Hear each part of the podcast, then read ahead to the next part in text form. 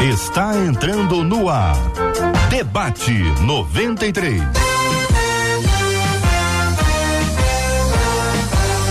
Realização 93 FM. Um oferecimento Pleno News. Notícias de verdade. Apresentação J.R. Vargas. Alô, meu irmão. Alô, minha irmã. Aqui fala J.R. Vargas, estamos de volta, minha gente. Começando aqui mais uma super edição do nosso Debate 93 de hoje, sexta-feira, 24 de fevereiro 2023. Debate 93 de hoje com o apóstolo Alexandre Macedo. Apóstolo, muito bom dia. Seja bem-vindo ao debate 93 de hoje. Bom dia, JR. Bom dia, os debatedores. Bom dia, pessoal que está acompanhando pela rádio. E eu ontem vi acompanhando pela internet na estrada. Show de bola, imagem aí pelo YouTube. Então, pessoal que está acompanhando aí pela internet também. Maravilha. Uma benção. Com a gente no debate 93 de hoje, doutora Cláudia Nilman, psicóloga. Muito bom dia, seja bem-vinda. Bom dia, JR. Bom dia, queridos ouvintes e queridos debatedores aqui à mesa. É um prazer estar com vocês mais uma vez. Vamos aos Estados Unidos encontrar o querido pastor Edson Rangel. Pastor Edson Rangel, bom dia, bem-vindo. Bom dia, JR. Bom dia aos caros colegas e a você que nos escuta nessa manhã. É uma benção poder estar de volta aqui um pouco longe, mais perto do coração. É Deus abençoe. Aí, meu querido, é isso aí. O pastor Jefferson Xé também está com a gente. Bom dia, pastor. Bom dia, querido. Bom dia, debatedores. Bom dia, ouvintes. Um prazer estar aqui novamente. Bom dia para Marcela Bassos também aqui no debate 93 de hoje, Marcela. Bom dia, JR. Bom dia, nossos amados debatedores. Bom tê-los conosco. Aos nossos ouvintes, bom dia especial. Roberto Vilar, lá no Facebook já chegou dando bom dia, dizendo que está na expectativa de mais um debate 93, nosso Facebook, Rádio 93.3 FM. Pelo YouTube, como bem disse o nosso querido apóstolo, dá para você assistir também. 93 FM Gospel, por lá, Rosimar já chegou dando a paz do Senhor e dizendo: Que tema é esse, hein? Vou ficar ligada, já tô aqui acompanhando vocês. E o WhatsApp está aberto 21 96803 8319 21 96803 8319. Estamos na reta finalíssima da nossa promoção Meu Pastor, Minha Pastora é uma benção, uma parceria com a CPAD, tem sempre o melhor para você. Daqui a pouquinho vou compartilhar contigo mais uma característica pastoral do meu pastor, da minha pastora que é uma benção. Daqui a pouquinho essa nova característica, todo dia uma característica diferente. Como é que funciona? Você entra no site rádio93.com.br, vai encontrar o banner lá no nosso site, né? Aquela arte que tem lá Meu Pastor é uma benção, você clica, vai abrir. Aí você vai colocar a característica do dia. Isso se você já se cadastrou. Se você não se cadastrou, você vai se cadastrar e todo dia você vai colocar a característica. O que que acontece? Quanto mais gente participar, maior é a chance do seu pastora, da sua pastora ganhar. Então convoca o pessoal da sua da, da sua igreja, os seus amigos do WhatsApp, a galera do Instagram, do Facebook, chama todo mundo e diz: "Olha, me ajuda porque eu quero dar esse presente pro meu pastor pastor, para minha pastora, que com certeza é uma benção. São livros, muitos livros. Tem, tem Bíblias de estudo, tem dicionários bíblicos e muitos livros específicos que com certeza o seu pastor ou a sua pastora vai ficar muito feliz de receber das suas mãos, que vai ser exatamente assim. É desse jeito que a gente quer, para criar uma cultura de honra, de respeito, também de estudo, de aprofundamento. Isso vai ser muito legal. Se você quiser participar, é agora. Entra no site rádio93.com.br, vai procurar ali no banner aquela arte Meu Pastor é uma benção, clicou, cadastrou, começa a colocar. Hoje, daqui a pouquinho, vou trazer mais uma característica pastoral que com certeza vai ser uma benção de Deus na sua vida em nome do nosso Senhor e Salvador Jesus Cristo. Bom, daqui a pouquinho eu vou conversar com os meus queridos debatedores de hoje, com vocês, ouvintes amados, sobre uma história de uma querida ouvinte que está compartilhando com a gente que ela casou muito nova e aí ela não queria engravidar, sabe? E falou em abortar. E aí, o que, que aconteceu? A criança nasceu, nasceu, e agora a criança tem de alguma forma essa informação e está dizendo para a mãe que a mãe não a ama porque a mãe quis matá-la. Imagina a situação dessa mãe, desse pai, dessa menina. né? Dos avós, dos amigos que estão ali. Como é que a gente resolve uma encrenca dessa? Como é que a gente trata esse assunto com máximo respeito, cuidado, sabedoria? Eu vou precisar e muito da sua ajuda para a gente pensar esse tema hoje aqui no Debate 93. Mas eu quero começar aqui especificamente com você hoje, tratando também sobre uma questão complicadíssima que está sendo abordada e que a gente começou a discutir esse assunto ontem aqui no debate 93 com essa informação. E essa informação é muito importante. Olha só, a Polícia Civil fechou a segunda-feira agora um espaço na cidade pernambucana de Olinda que distribuiu kits para uso de entorpecentes durante o carnaval. Era kit para uso de entorpecentes. É um negócio assim absurdo. Você imagina, poxa, é verdade isso? Alguém tem um, uma instituição voltada para facilitar ou para dar orientações para as pessoas usarem o entorpecente. Não é para não usar, não. Não é para não usar, não. Tem gente, por exemplo, já deve ter visto num filme. Ah, o cara pega lá a droga, coloca numa mesa, aí eh, separa isso com cartão. Eles oferecem o cartão. Olha, isso aqui é para você não ter nenhum tipo de contaminação. Essa, essa história toda vem de uma escola livre de redução de danos, que é fruto da organização Casa da Redução de Danos. A polícia foi lá, aprendeu o material, enfim, começa uma, uma investigação. Mas a pergunta que eu faço a você é: que isso é normal? Chegou o tempo dessas coisas acontecerem com absoluta normalidade, com propaganda na internet, essa apresentação toda, essa disposição. O apóstolo Alexandre, me diga uma coisa. O que está acontecendo com o mundo aí? Só posso dizer que o amor venceu, mas o que me preocupa nessa situação toda, a gente escuta isso, é que a tendência, pelo que eu tenho visto, do modo geral, né, é piorar. E aí é que entra o caso também da igreja de Cristo, como igreja, o que, que nós vamos fazer diante disso? Qual é o nosso desafio? É simplesmente, olha, isso não faz nossa responsabilidade, isso não é nosso, ou temos que ter aí uma contrapartida, ou seja, o que, que nós podemos oferecer para a turma? De um modo geral, nós nos fechamos em nossos retiros, não estou criticando de maneira nenhuma, mas a pergunta é que os filhos das trevas, nesse caso, fazem algo que Jesus disse que vai ser mais prudente que o Vila Luz, ou seja, eles fazem a investida para justamente alcançar essas pessoas. E eu penso que a Igreja de Cristo hoje tem condições também de trabalhar para uma contraofensiva com o Evangelho, que é o poder de Deus, para libertá-los. Caso contrário, a gente vai aceitando, é, o mundo vai de mal a pior, é isso mesmo, o que, é que nós vamos fazer? Eu creio que a resposta nós temos. E a resposta é a pregação do Evangelho, é a pregação da palavra. O pastor Edson, não sei se o senhor já tinha conhecimento desse assunto, dessa escola de redução de danos, escola livre de redução de danos, que oferece esse kit no carnaval. Foi agora no carnaval aqui do Rio, né? Do, do Rio, do Brasil. Foi lá em Olinda. Mas isso tem uma repercussão que muita gente gosta de imitar essas coisas, né, pastor Edson? Jota, na verdade, infelizmente, muita coisa boa e ruim sai também, também aqui dos Estados Unidos para ir para o Brasil. Né? E infelizmente, como brasileiro, a gente fala que a gente copia muita coisa, né? Eu estou via WhatsApp, estou conectado.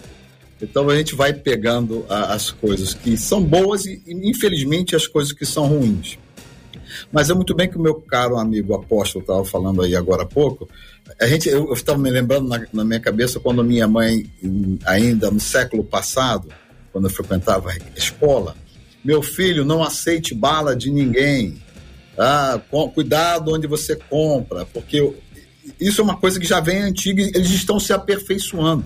E a Bíblia fala que às vezes os filhos das trevas, como já foi bem dito, eles são muito mais prudentes. E às vezes eles estão muito mais na frente do que a gente possa imaginar.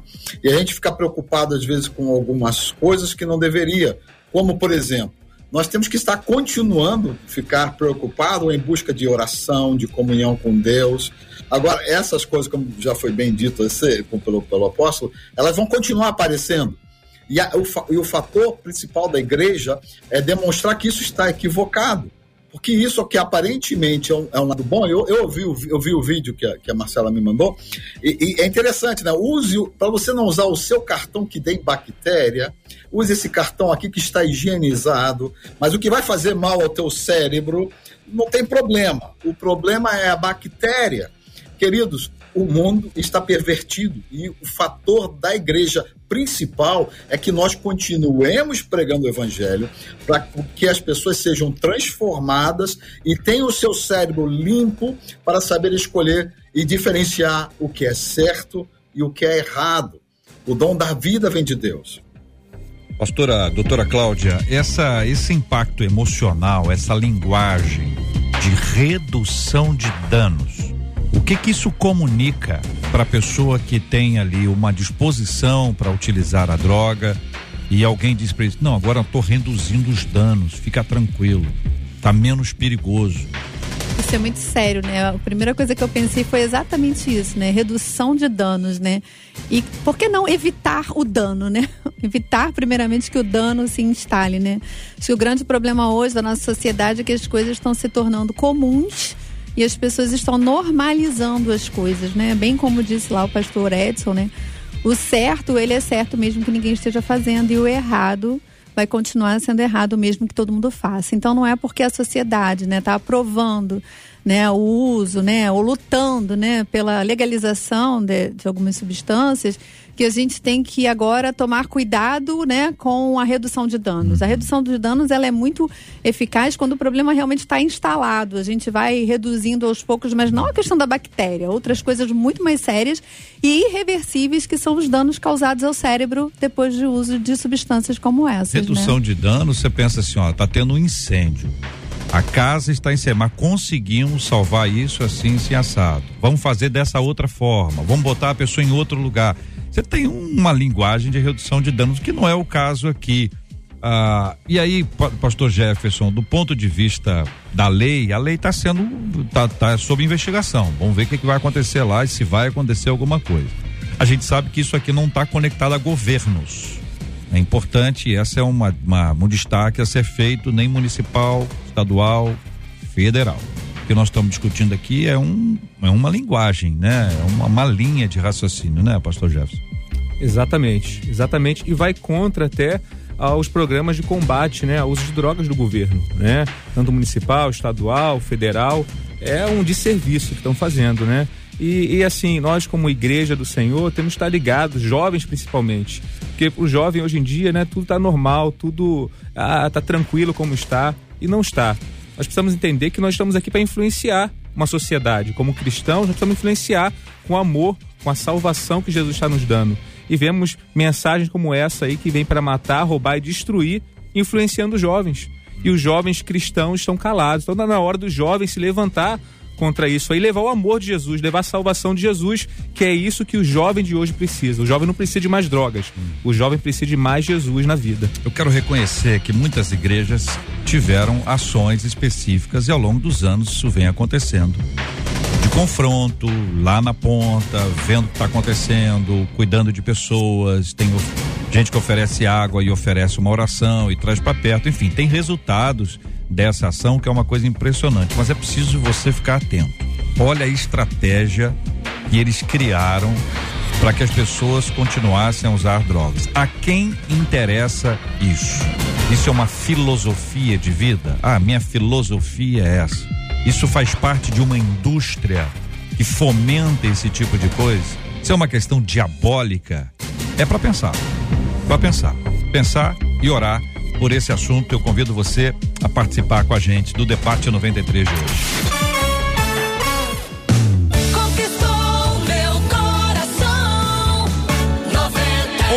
Horas e 13 minutos, a 93 FM traz o debate 93 para você e uma querida ouvinte dizendo: casei muito nova e sem planejar, acabei tendo uma gravidez muito próxima da outra. Como não queria mais uma criança, Tomei remédios abortivos e contra a vontade do meu marido. Ela tomou a iniciativa dela. Passei muito mal e o médico disse que minha filha nasceria com problema. Ao receber esse diagnóstico, fui a uma igreja.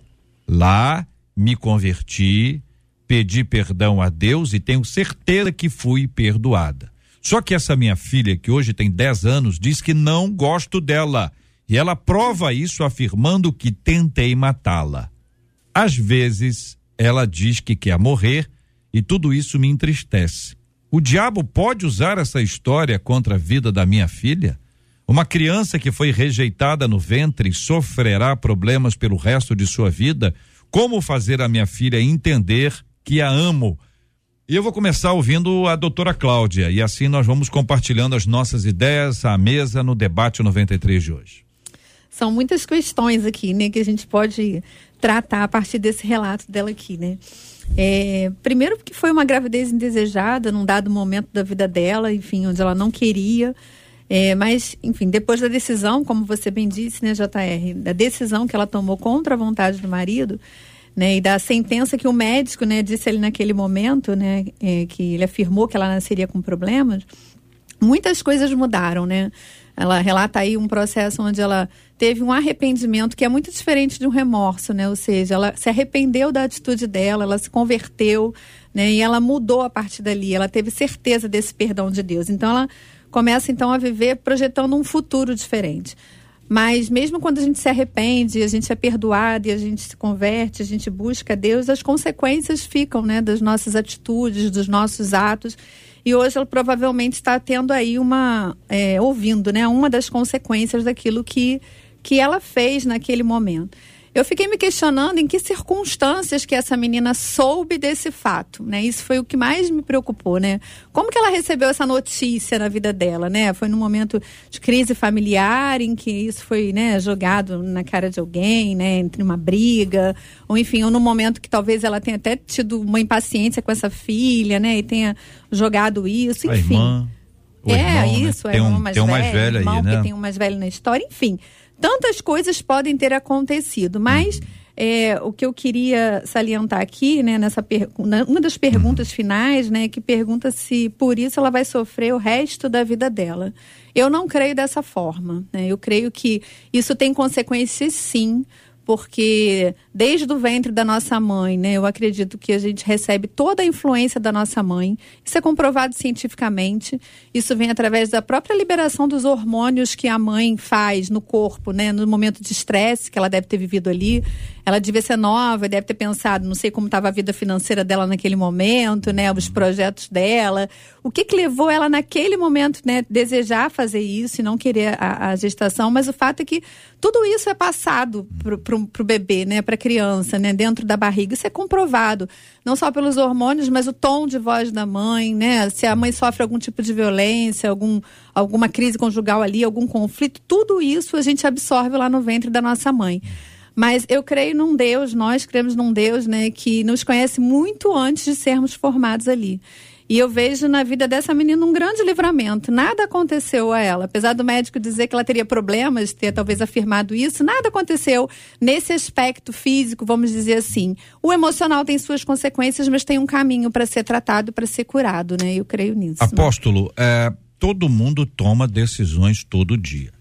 Cristãos hoje que não foram cristãos ontem tomaram decisões equivocadas que vão ecoar, né? Para o resto da vida vai ter uma consequência de uma atitude, uma decisão. É o caso da nossa ouvinte. Ela fez isso tudo antes de conhecer Jesus. É a descrição que ela faz.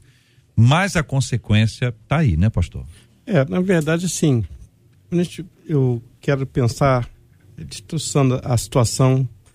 Primeiro? Se ela diz que tem plena consciência do perdão, por que, que ela não desfruta dele? Tá, me parece que em algum momento da família lá, essa questão da culpa e não do perdão uhum. explodiu e ela contou, ou ela contou para alguém. Para até chegar ao ouvido das meninas. Segundo, né, que a gente vai precisar na psicologia. Eu, minha, eu sou psicólogo também, mas na minha praia não é criança. Então, quando eu comecei a ver o Winnicott, ele vai dizer que a mãe já estabelece uma relação com a criança é, única a partir dos três meses. Que a criança ri para a mãe. Então, esse processo de gestação, pelo que eu entendi, ela se converteu antes da criança nascer.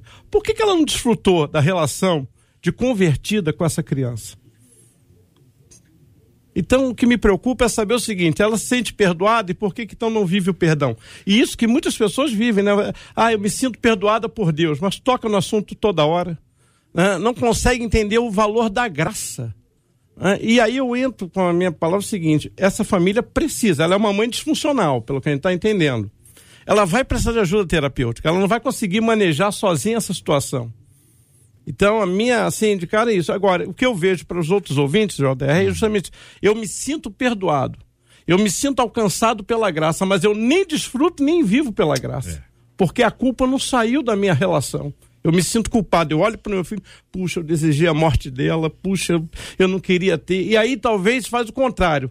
Para receber a compensação, tenta cercar de todos os cuidados, todos os meios. Exagera. E aí, e aí nós temos um problema familiar. Uhum. Porque o mais velho pode sentir preterido. Ah, tadinha, não mexe com ela não, ela é sua irmãzinha, é. ela é mais complicadinha, ela é mais isso. Isso é muito comum em ambiente familiar. Hein? No começo era nada, depois é tudo. Não quero, não quero nada. Porque depois... ela não entendeu o princípio da graça. Uhum. Então, na vida dela, a culpa está sob uma regência, está regendo a vida dela. A culpa está regendo. Palavra forte. Pastor Edson. Minha amada irmã, infelizmente, você vai ter que aprender a superar essa situação. E, e o que já foi muito já bem falado pela, pela doutora Cláudia e para o meu irmão aqui, apóstolo, que disse sobre perdão, eu quero dizer para você que você tem que se perdoar. Que nós não estamos aqui, a gente está falando aqui sem estar te vendo, sem estar ouvindo todas as circunstâncias.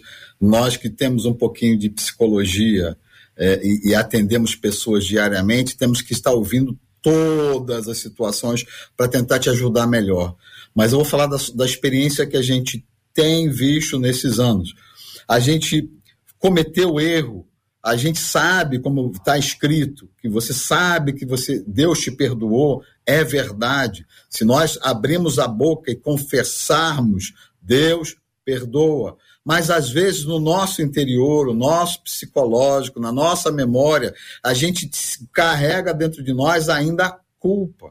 Por isso que é necessário, muitas vezes, é, de uma cura, que a gente vai falar cura interior, alguns vão colocar assim, de você abrir o seu coração. Às vezes você vai no psicólogo e você lá, mas você mantém fechado uma área dentro do teu coração que precisa ser exposta.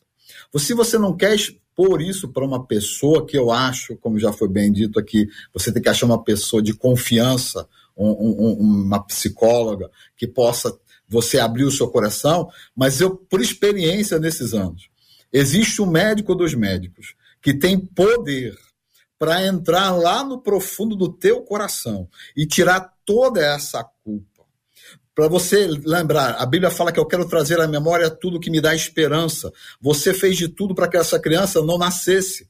Mas Deus, na sua infinita misericórdia, permitiu que essa criança nascesse para que o nome dele fosse honrado no dia de hoje e no dia da tua vida. Porque você pode pegar isso que aparentemente foi maldição, e o que a gente vê é uma maldição, que Deus transformou na bendição da vida, para que essa criança sinta alegre saia com as crianças. Olhe, eu, eu, aprendi isso já quando fiz a psicologia um pouquinho tempo atrás, de quando falar com meus filhos, de me ajoelhar, estar na mesma direção e olhar nos seus olhos, para que eles vejam o que está além, porque eles têm capacidade, nós fomos criados por Deus dessa forma, de passarmos o que temos dentro de nós na nossa alma. Deus já te perdoou.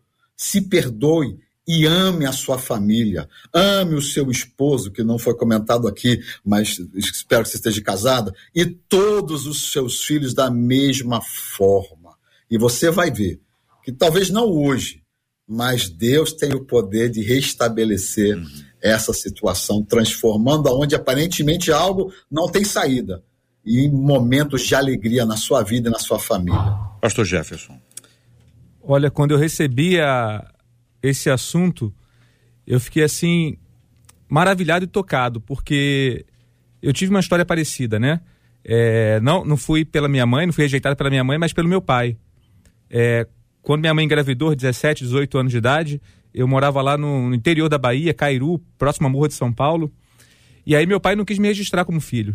Então, quem me registrou como, como meu pai foi, na verdade, meu avô. Então, no documento, na minha certidão de nascimento, no meu RG, eu sou filho do meu avô, não sou filho do meu pai. Então, a minha infância, a minha juventude foi problemática por causa disso. Não, não usei drogas, não fiz nada disso, mas eu não me sentia amado, não me sentia acolhido. Ah, esse sentimento de rejeição é um dos piores sentimentos que existem. É um dos piores sentimentos que existem. Eu não tinha segurança para falar.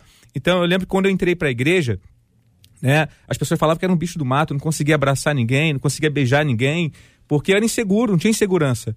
Para mim, eu era o, o jovem, o, o, menino que foi rejeitado pelo pai.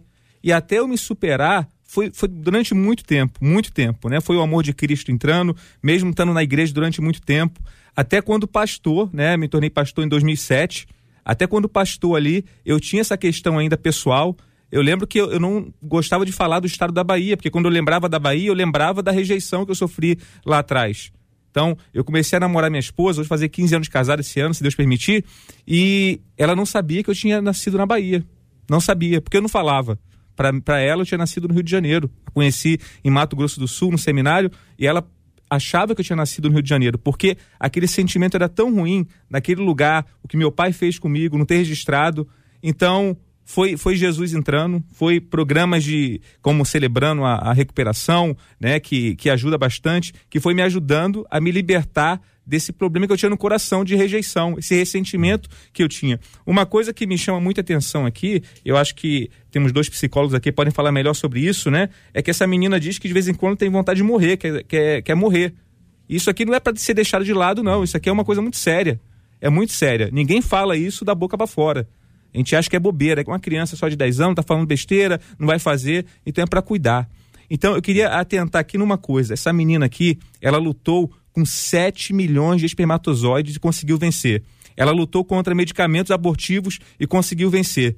Então, essa menina é uma mais que vencedora. Se ela conheceu o amor de Jesus, se essa mãe conhecer de fato o amor de Jesus, entender que ela também é amada, o erro ficou para trás, Deus perdoou e começar a viver isso e passar isso para essa menina, essa menina vai ser uma potência. Hum. Hoje eu consigo falar com jovens que foram rejeitados pelo pai, sabe? Consigo ter acesso ao coração deles, porque a história que antes me trazia dor, hoje eu consigo trazer força para um jovem que passou pela mesma situação. Hum.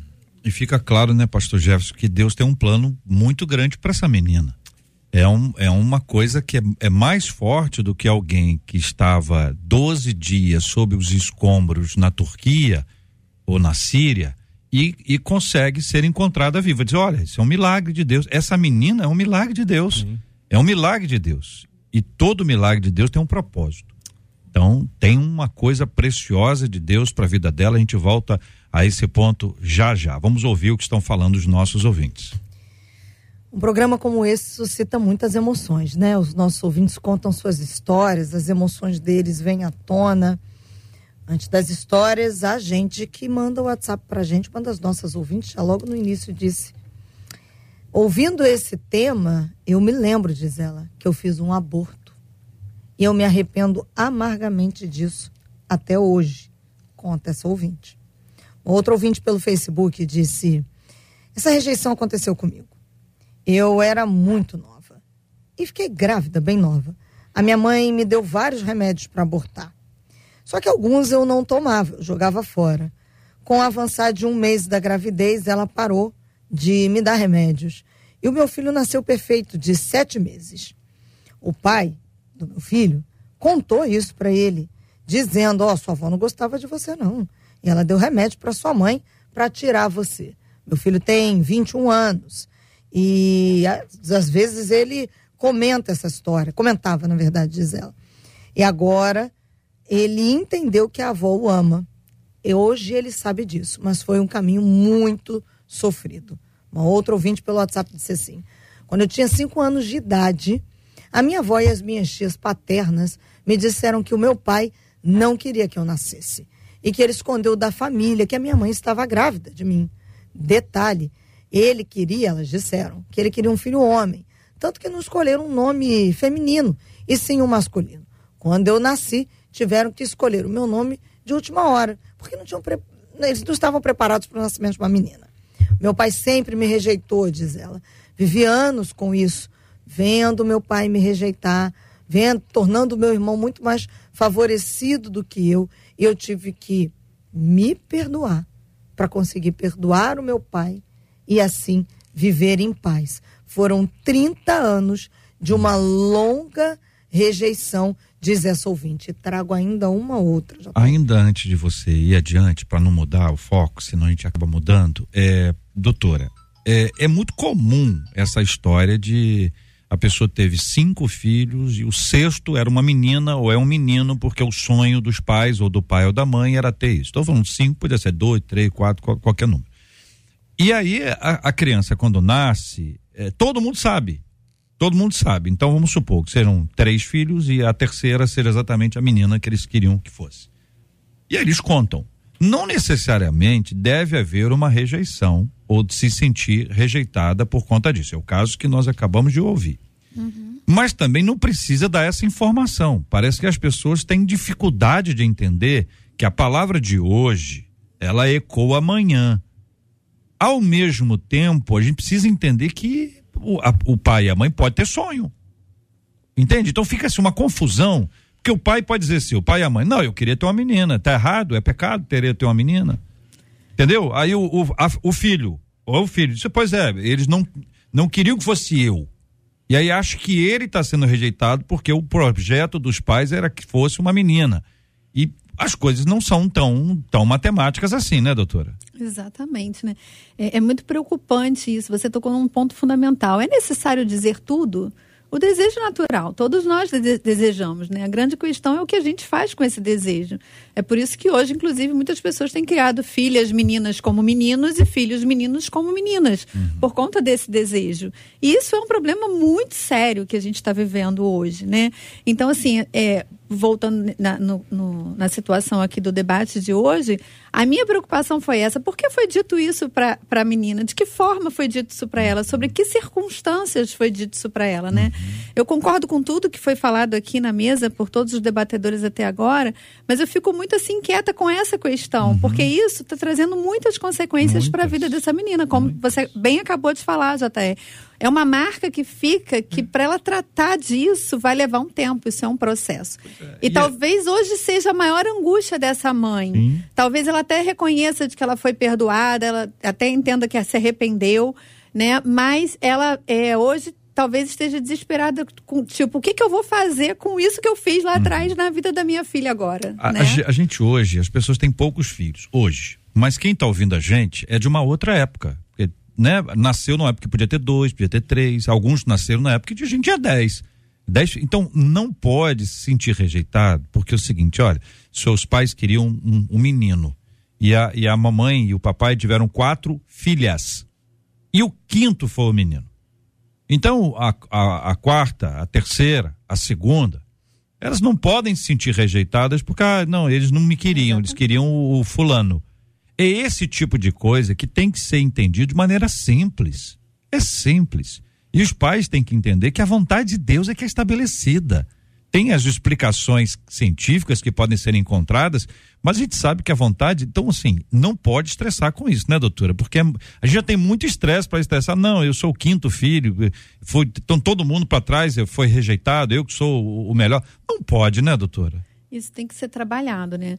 O pastor bem falou aqui, né? O pastor Jefferson falou um ponto fundamental, né? Que é cuidar dessa menina, sobretudo, é. né? A gente vai essa mãe esse ponto é, agora. precisa ser cuidada, já, já. mas precisa cuidar dessa menina justamente por esse sentimento que ela uhum. ficou, né? Marcela. Quando vocês estão falando aí, uma das nossas ouvintes disse é, a gente tem que tomar cuidado com a língua, né? Porque a língua solta pode causar tragédias. E aí um ouvinte, eu, eu, eu trazer, vou trazer essa ouvinte que já estava separado, mas enquanto vocês estavam falando, um, um ouvinte, um menino, nos acompanhando agora, ele disse: Eu tenho 32 anos. Só que no meu registro, a única pessoa que me registrou foi a minha mãe. Eu nunca tive amor de um pai ou conselho sofro muito. Estou ouvindo o debate nesse momento e chorando, porque essa é a minha dor. Diz esse ouvinte. E ouviu o pastor Jefferson. É esse que é o ponto. A gente tem que se conectar com essas histórias. O pastor Jefferson contou a história dele aqui nós todos ouvimos, acompanhamos, chegou a ponto de não, não mencionar o estado de sua origem, porque trazia lembranças ruins, mas ele acabou dizendo aqui. E falou para a esposa, tá, tá, tá, tá claro isso aqui, ou seja, é um processo, a coisa não é instantânea. Você não toma um remédio e fica curado disso. É um processo. A mente exige mais trabalho. Vamos lá. E essa outra ouvinte pelo WhatsApp disse assim: Bom dia, debatedores. Eu passei por essa situação. A minha mãe tentou tirar a própria vida quando soube que estava grávida de mim. Uh, quando eu descobri isso, uns anos depois, eu fiquei decepcionada com minha mãe. Só que não para por aí. Durante anos, a minha mãe me oprimia, me agredia psicologicamente. emocionalmente e chegou a me agredir fisicamente também. Eu não sabia o porquê dessas opressões, só comigo, diz ela, era só eu. E isso não chegava aos meus irmãos. Eu entendia que eu estava colhendo alguma coisa que eu não havia plantado. Olha, eu não sei, diz ela, como eu consegui suportar todos esses anos do que ela chama de opressão. E ela diz: conclusão, hoje a minha mãe está com problemas mentais. E a pergunta dessa ouvinte é: seria isso um castigo de Deus? É a pergunta da ouvinte. Apóstolo. Pois é, a gente atribui essas situações a Deus punindo, mais uma vez, a gente tem que entender o seguinte: por que, que Deus faria isso? Então, essa visão punitiva de Deus, porque houve lá atrás uma situação, então Deus agora tá... É aquela ideia, Deus é justo, Deus é isso. Na verdade, transferir para Deus essa situação nada mais é do que manifestar o que está no coração dela. Ela também precisa liberar perdão. Porque quando ela coloca isso, que Deus seria, será que Deus está punindo? Qual é a finalidade dessa punição? É, o que que a sua mãe vai ganhar com a disciplina? Deus é um Deus que disciplina. Essa disciplina, então, hoje a tua mãe vivendo essas limitações todas, o que que, ela, que que a sua mãe vai ganhar com essa disciplina? O que, que ela vai ponderar? Então, é, é, cuidado para que essa ideia da punição de Deus não se torne aquela coisa assim, fez, agora aqui se faz, aqui se paga. Olha aí, Deus pesa a mão nós vamos entender o seguinte: Deus, quando faz isso, ele faz por tristeza. Aliás, ele só não. Jesus Cristo não voltou hoje porque a Bíblia diz que ele tem misericórdia pelo homem. Tem amor pelo homem, tá? Né? E as pessoas o têm por, por alguém que está retardando, não. É a misericórdia de Deus. Então eu procuro crer muito mais na misericórdia de Deus do que nessa punição de Deus. Né? Então, tenta ver se isso aí não é mais um desejo do seu coração que está lá atrás, por causa de ferida, de mágoa, de ressentimento, do que propriamente colocar isso na conta de Deus. Uh, pastor Jefferson, uh, doutora Cláudia, pastor Edson, apóstolo Alexandre, a questão da, da rejeição. A, a menina tem 10 anos e, e diz que a mãe tentou matá-la. Essa é uma expressão pesadíssima. Uhum. E que tem vontade de morrer. Ou seja, nasceu e agora quer se vingar, quer dar o troco à mãe que já se afeiçoou a menina essas coisas todas, como destacou o pastor Jefferson e a senhora, do, doutora Cláudia, nos traz a compreensão de que é um problemaço isso aqui. Que precisa ser enfrentado com zelo, com cuidado e com muito acompanhamento. Pastor Jefferson, qual o seu olhar sobre esse assunto? Então, eu imagino que a, que a mãe, a família, esteja numa igreja ainda, né? E assim, tem igrejas que vão olhar para essa situação e vão achar simplesmente que, olha, eu vou orar, vou colocar a mão na sua cabeça e vou expulsar o mal que está em você e pronto. E essa não é uma situação para isso, não. Não é. É tratamento psicológico realmente que essa menina precisa. Até que essa mãe precisa também. Então, o espiritual é muito importante, mas nós não podemos levar só para o lado religioso, não. Tem algo lá, tem uma ferida no coração, algo que precisa ser tratado. Né? A igreja vai até um certo ponto, mas tem um certo ponto que você precisa admitir que tem que ter uma, um olhar mais profissional. Então é muito importante entender que essa ferida não é só expulsar demônio, não é só fazer ali algo espiritual e pronto, está resolvido. Não. De repente um bate-papo com um psicólogo, né? E, e vai, vai resolver a situação, vai conversar, vai resolver, a menina vai se entender, vai sentir que é amada por Deus, vai entender como que Deus cuidou dela nesse tempo todo e vai resolver a situação. Então eu fico muito preocupado, dependendo do local que essa menina estiver, vai até piorar a situação dela, só achar que eu tô com um demônio e daqui a pouco vão tirar o demônio e pronto, vai resolver. E não é isso, não é isso. É uma ferida realmente no coração. Eu acho que é muito importante, né, essa ouvinte, né, a mãe entender é, que talvez ela precise até mesmo explicar à filha né, os motivos que a levaram a tomar essa atitude lá no passado, né, pedir perdão a essa filha é, pelo que ela fez naquele momento e até perdão ao marido, né, que foi contra essa atitude dela e, e naquele momento ela é, foi o desejo dela e não ouviu também o marido naquele momento ali. Então, assim, essa questão do perdão, né, é muito importante, como já foi falado aqui, é, porque talvez isso seja, assim, um, uma abertura de um caminho né, desse processo, né? Agora, é preciso levar também essa filha a buscar um relacionamento íntimo com Deus, né? É mais do que na igreja apenas orar, né? Como foi bem falado, né? Expulsar e dizer que isso não é nada. É preciso caminhar junto com ela, né? Na busca por esse relacionamento íntimo com Deus, para que ela entenda esse propósito de Deus na vida dela, né? Além de outras coisas que a mãe pode fazer, né? A pergunta, uma das perguntas no final é como fazer minha filha entender que a amo. Foi muito bem falado aqui pelo apóstolo, cuidado, né, da, do equilíbrio, né? Porque senão você acaba ou mimando, paparicando demais, super protegendo, dando tudo, porque você carrega uma culpa, né? Ou você também banaliza, e aí é muito perigoso. Se ela está sinalizando, né, de que pensa em tirar a vida, isso pode ser para chamar a atenção apenas, né? Para ter o amor da mãe e esse olhar mas eu também acredito que precise buscar uma ajuda profissional para ambas, para que possam ter orientação exatamente desse equilíbrio aí, né? Para que essa menina possa trabalhar essa autoestima dela, descobrir o, os pontos positivos dela, né? Ou seja, o potencial que ela tem. Porque toda pessoa que não recebe amor, né, num dado momento da vida, ela tem dificuldade de amar, né, como foi muito bem falado. Então isso tudo precisa ser muito bem trabalhado nesse processo, né? A rejeição ela não pode definir a vida dessa menina né? É, quem vai definir a vida dela é ela depois que ela se encontrar, né, uhum. com Deus e aí ela vai trilhar esse caminho aí para que ela possa fazer escolhas com sabedoria e não achar que tirar a vida vai resolver uhum. esse problema da forma que ela está pensando hoje. Eu até ia colocar aqui o seguinte, até a doutora falou do problema do marido. Eu acho que não, nós não temos todas as variáveis, né, para fazer as conexões, mas vamos imaginar o seguinte: onde esse pai entra nessa história? Qual é o papel dele? Aliás, me impressiona que eu estou aqui, parece que eu vi cinco ou seis pessoas aí falando do problema do pai, da rejeição do pai, né? Porque uhum. é uma coisa mais, mais normal, entre aspas, vamos mais dizer assim, comum. do que a mãe. Uhum. Né? Porque o próprio Senhor diz, ainda que a mãe te abandone, eu não te abandonarei. Então, esse conceito. Só que eu vejo esse papel aí desse homem também fundamental. Porque nós estamos falando de uma mãe disfuncional, uma família disfuncional. Então, a que ponto, e aí nós não temos aí elementos, para pensar o seguinte: qual o papel do pai numa situação como essa? Essa atitude de camarote? É dizer, olha, isso não é problema meu, eu disse lá atrás que não era para você tomar, você tomou.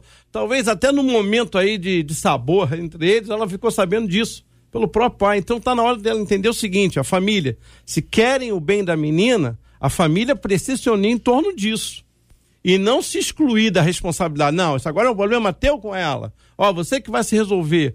Até porque outras famílias que estão nos ouvindo podem pensar nisso. Eu já falei, isso é um problema seu com a sua filha, seu com o seu filho. Não, gente. Família precisa lutar junto. Então, se você pensa que a responsabilidade é só da sua esposa, você está totalmente enganado. Querido é, pastor Edson, seu olhar também sobre esse ponto, querido. Amados irmãos que nos ouvem, Construir amor é difícil, é, é todo dia, é diário, é uma sementinha.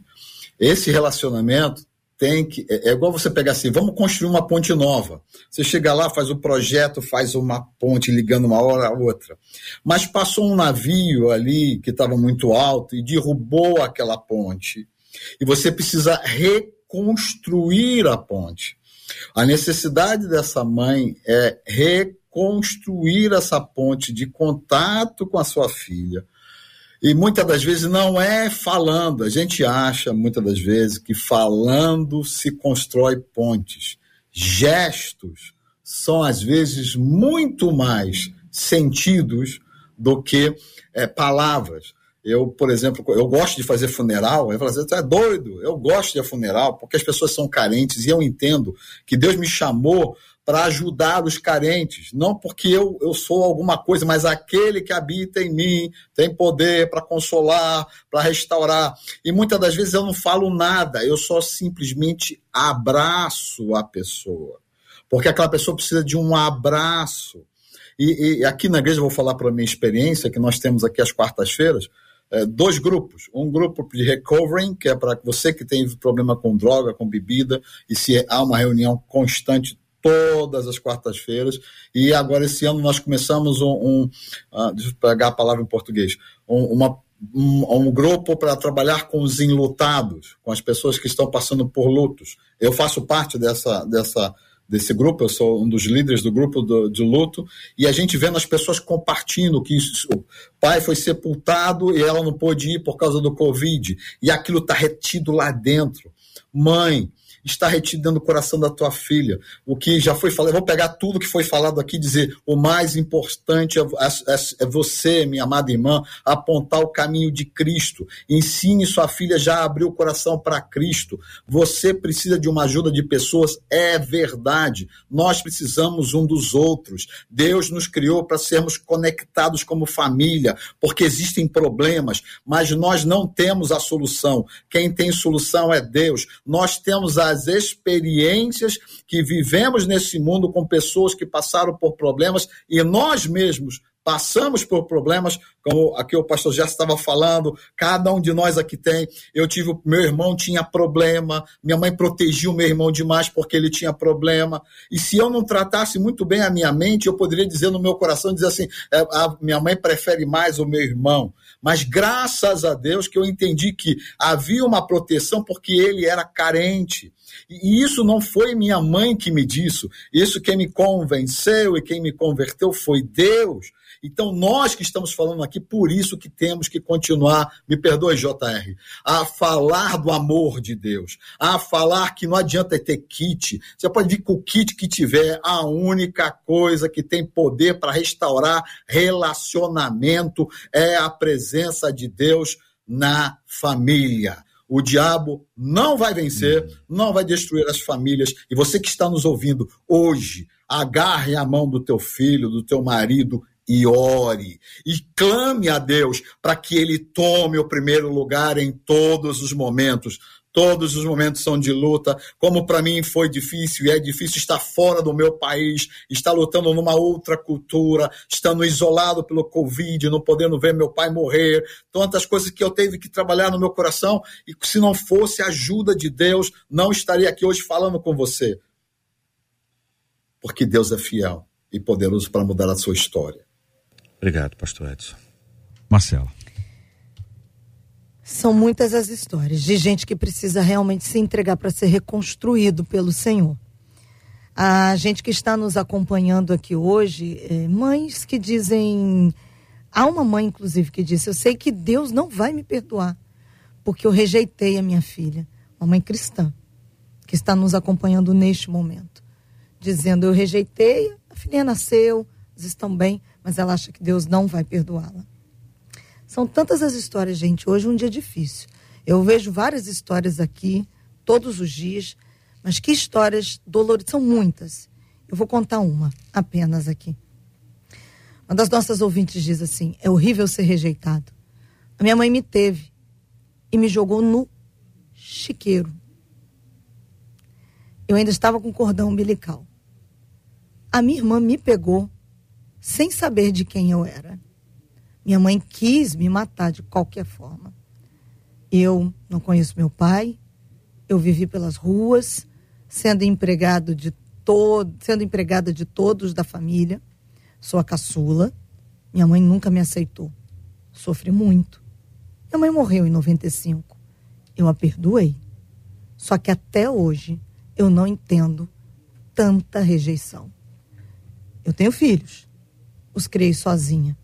Mas o pior de tudo foi saber de toda essa minha história no dia em que eu fiz 15 anos. Foi terrível e até hoje dói. Isso já tem mais de 40 anos, diz essa ouvinte, para vocês terem noção uhum. do nível de dores das pessoas que estão nos acompanhando agora. Nosso carinho a essa nossa ouvinte, carinho de todos nós, a gratidão a Deus porque você está acompanhando a gente e isso não é coincidência, é providência divina. A multiplicação dos casos contados e enviados para nós revela as dores que estão guardadas ou acumuladas, algumas não sendo tratadas como deveriam ter sido ou podem ser ainda. A gente sabe que essas coisas não acontecem por acaso, os pais também erram, ao rejeitarem, eles também erram e a gente não precisa culpá-los e nem viver sobre a regência dessa culpa, como disse o apóstolo. Nós podemos desfrutar da graça de Deus sobre nós e nós devemos oferecer a mesma graça para os outros. Nós devemos perdoar assim como nós fomos perdoados e ter o privilégio de escrever uma outra história. sob a direção de Deus. Eu escolhi uma canção para a gente dar um, uma olhada, pensada e nos preparar para a oração. Não vamos fazer tudo invertido hoje, de vez em quando a gente muda porque precisa. Após a canção, nós vamos orar, pedir o pastor Jefferson para parar. E após a oração, eu vou fazer as despedidas de vocês e vão fazer o encerramento do debate. Então, primeiro, escuta essa canção. É provável que Deus esteja ministrando a sua vida por meio dessa canção. Provável que Deus te, queira falar com você por meio dela. Deixe seu coraçãozinho aberto, sua mente aberta, porque Deus vai falar contigo.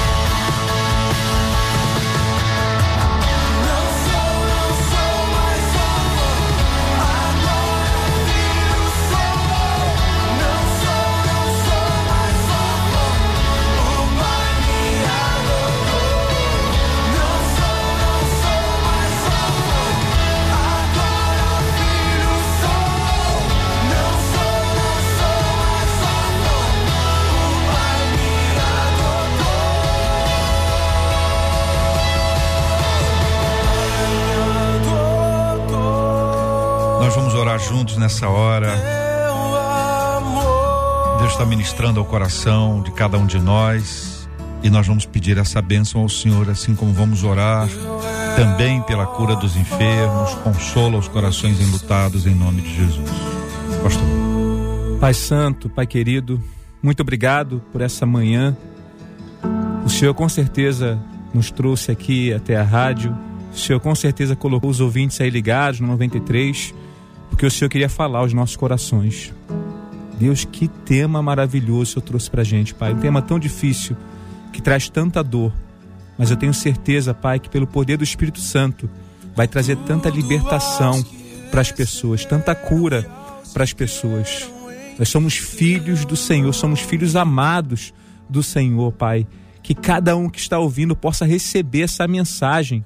Mesmo que pai, mãe nos rejeitaram, mesmo que um, um amor que nos rejeitou, uma, uma relação amorosa, Pai, nós somos amados pelo Senhor. Obrigado, Pai, por essa verdade. Obrigado, Senhor. A vida não é só aqui. A vida é, é, é a eternidade que o Senhor tem preparada para gente. Que nós possamos entender o Teu amor para estarmos prontos para a eternidade. Pai, traga cura para as pessoas que estão doentes, tanto fisicamente como emocionalmente, nesse momento. Visite cada um, Pai, nesse momento, Pai amado. Que o Senhor possa realmente derramar a sua cura, o seu poder sobre cada um, Senhor. Haja em nossas vidas, Senhor. Haja, haja, porque nós somos totalmente dependentes desse amor, dessa bondade, Pai. Como nós somos suscetíveis, Senhor, a tanta coisa. Nosso coração é fraco, nossa mente é fraca, Deus. Mas o Seu Espírito Santo nos torna fortes e mais que vencedores. Que nós possamos sair daqui hoje, Pai, revestidos com a Tua presença, porque é ela que faz a diferença, ela que nos faz ser filhos amados do Senhor. Obrigado, Senhor, pela Rádio 93. Obrigado por esse debate. Obrigado aqui pela direção da rádio, cada funcionário da rádio. Que o Senhor faça prosperar essa rádio cada vez mais, Senhor. Porque realmente traz temas que são tão relevantes para a sociedade. É no seu santo nome, o nome que está acima de todos os nomes, que nós oramos e agradecemos. Amém e amém.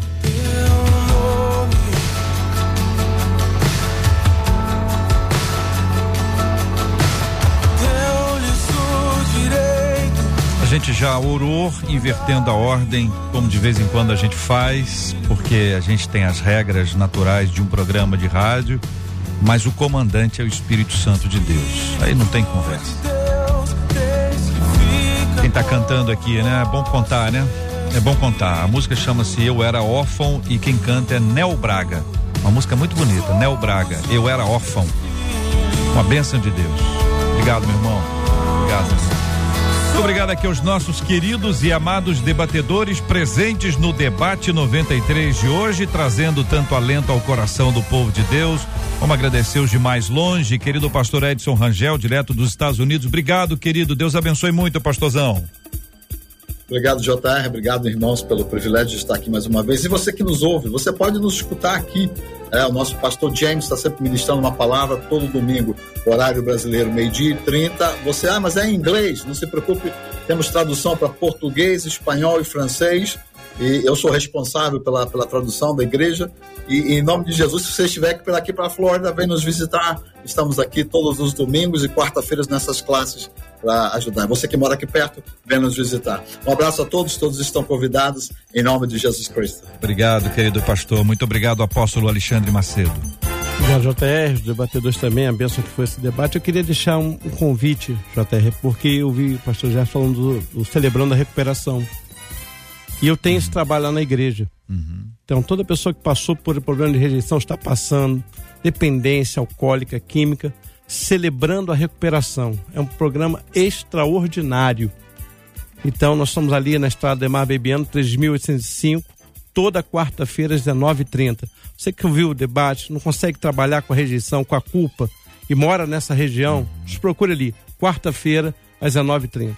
Muito bem. Quero agradecer também a presença do pastor Jefferson. Pastor, obrigado, querido. Obrigado, Jota. Prazer enorme estar aqui, ainda mais nesse dia com esse tema tão, tão relevante, viu? Queria mandar aqui um beijo pra, minha mãe, que fez aniversário ontem. Ela é, é ouvinte aqui do programa, Nádia. E minha sogra também fez aniversário no mesmo dia. Então, oh. Nádia, dona Nádia, dona Nívia, um abraço, beijo no coração. Que Deus abençoe, viu? Que benção, meu irmão. Deu um beijo, meninas. Deus abençoe as queridas irmãs também. Doutora Cláudia, obrigado. Obrigada, JR. Obrigada, 93, pelo convite. É um prazer estar aqui. Obrigada queridos pastores, debatedores. Foi muito bom poder conversar sobre esse tema tão delicado, né? De uma forma tão importante assim. Queria agradecer meu esposo que me acompanhou até aqui, mandar um beijão pro meu filho, Mateus, e para toda a minha igreja cristã Antioquia lá em Manguinhos. Muito bem. Quero lembrar os nossos ouvintes que o programa, ele tá no YouTube, ele tá no Facebook, você pode agora curtir para ajudar na relevância, porque a internet entende assim. Curta a transmissão de hoje, compartilhe para que muitas outras pessoas sejam alcançadas por esse conteúdo. Vamos à característica meu pastor, minha pastora é uma bênção de hoje. Como meu pastor, minha pastora que é uma bênção, ele é bom ouvinte. Bom ouvinte, o pastor, a pastora que é uma bênção, é bom ouvinte. Isso é muito importante, né? Essa é a promoção, meu pastor é uma bênção. Parceria com a CPAD tem sempre o melhor para você. Corre no site rádio93.com.br, clica no banner da promoção Meu Pastor é uma bênção e coloca lá, bom ouvinte. É a característica de hoje para você participar. Marcela, muito obrigado, Marcela. Um beijo aos nossos debatedores, aos nossos amados ouvintes, que o seu fim de semana seja assim, olha, descansando nos braços desse Pai amoroso e até segunda-feira com a graça do nosso Deus, se assim nos permitir. Muito obrigado a Marcela, Luciana, Adriele, JP, Luiz Augusto, todo mundo aqui ajudando na composição do debate 93. Voltamos, se Deus quiser, na segunda. Deus te abençoe e até lá. Deus te abençoe. Você acabou de ouvir Debate 93.